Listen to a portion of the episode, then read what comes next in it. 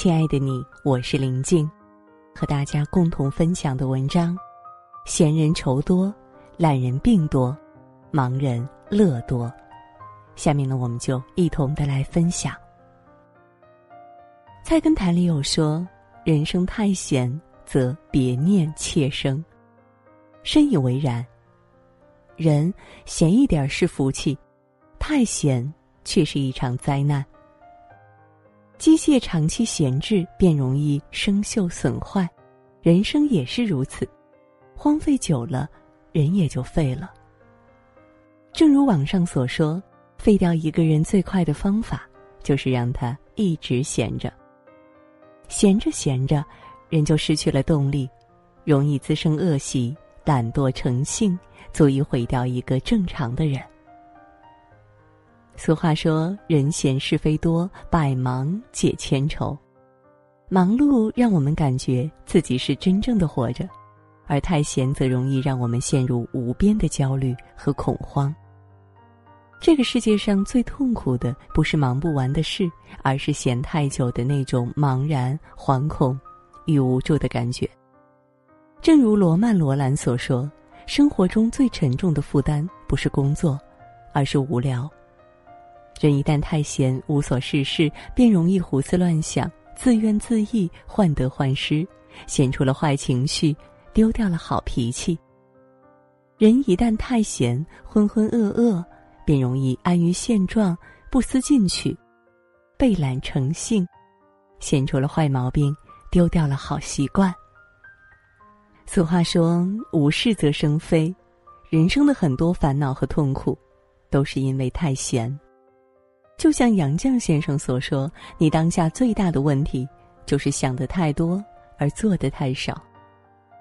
人越闲，便越多愁；人越闲，便越懒散。一旦懒惰成性，更会严重伤害我们的身体与生活。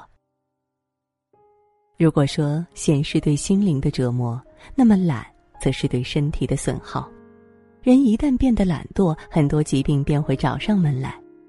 生活中不难发现，那些懒惰成性的人，往往都是一副无精打采、萎靡不振的模样，因为他们已经习惯了安逸的生活，身体与精神都已颓废太久。就像温室里的花朵，再灿烂也经不起半点风雨；而田间地头的小草，风雨越大，反而长得越旺盛。人一旦太懒，就离废掉不远了。曾经看过一篇新闻，二十三岁的年轻人杨锁，因为从小被娇生惯养而懒惰成性，父母去世后，基本生活都不能自理，最后活活饿死在家中。村里人说，杨锁的父母对他十分疼爱，从不让他干活。杨锁八岁时，父母出门时还把他用担子挑着，不让他走路。杨锁有时也试着干活，他父母看见后就说：“你到一边玩吧，别累着了。”从小在这样的环境下长大，杨锁早已经沉溺于舒适安逸的生活，宁愿饿死家中，也不愿干半点活。所以说，人不能闲，不能懒，一闲一懒，人生就废了。正所谓物极必反。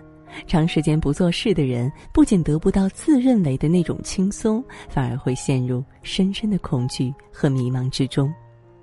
活着就应该给自己一点事儿做，将时间花在有价值的地方，给生活加加油，给人生充充电，生活才会更有意义。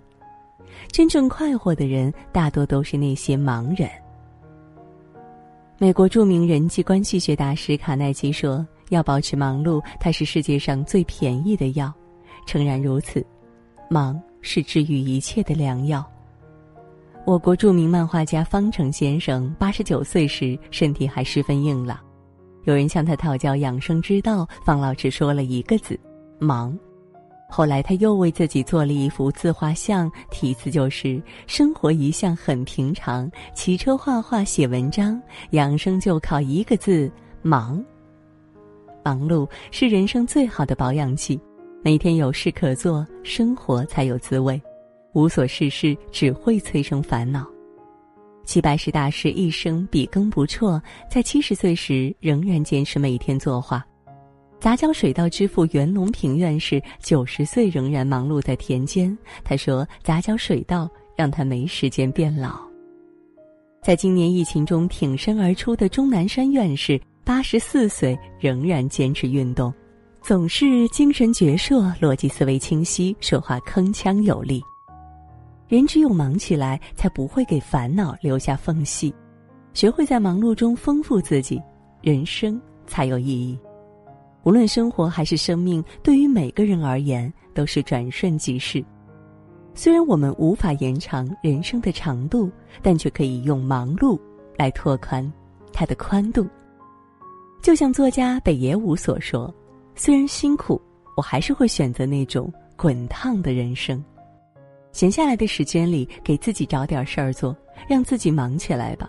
读书、写字、种花、养鸟、运动、钓鱼，所有让你忙起来的，都终将治愈你的人生。沈从文先生说：“我的人生最怕就是闲，闲会失去生活的意义。人越闲则越懒，人越懒则越容易颓废。让自己忙起来，人生才有目标和方向，日子才能过得有滋有味。”余生不长，安排好自己的时间，把每一天都过得精彩纷呈，才算得上不负此生。愿你能把握生命的节奏，活出气象万千的一生。